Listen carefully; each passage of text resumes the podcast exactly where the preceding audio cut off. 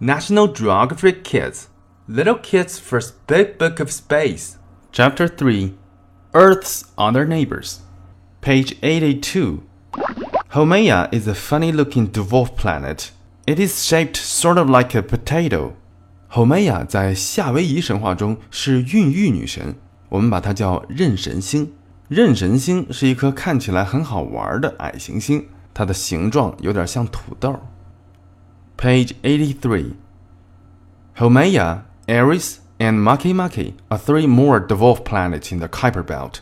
Scientists think that a long time ago something smashed into Haumea. That crash may have caused chunks of Haumea to fly off, becoming the two moons, Namaka and Hi'iaka.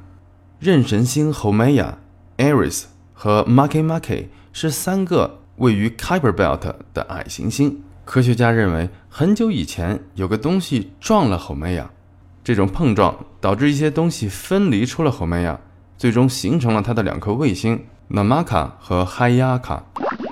Eris is the biggest dwarf planet. Eris 是最大的矮行星。同学们记住，这句话是错的。课本上尽管这么写，但是科学家现在已经知道，Pluto 也就是冥王星才是最大的矮行星，它比 Eris 大一点点。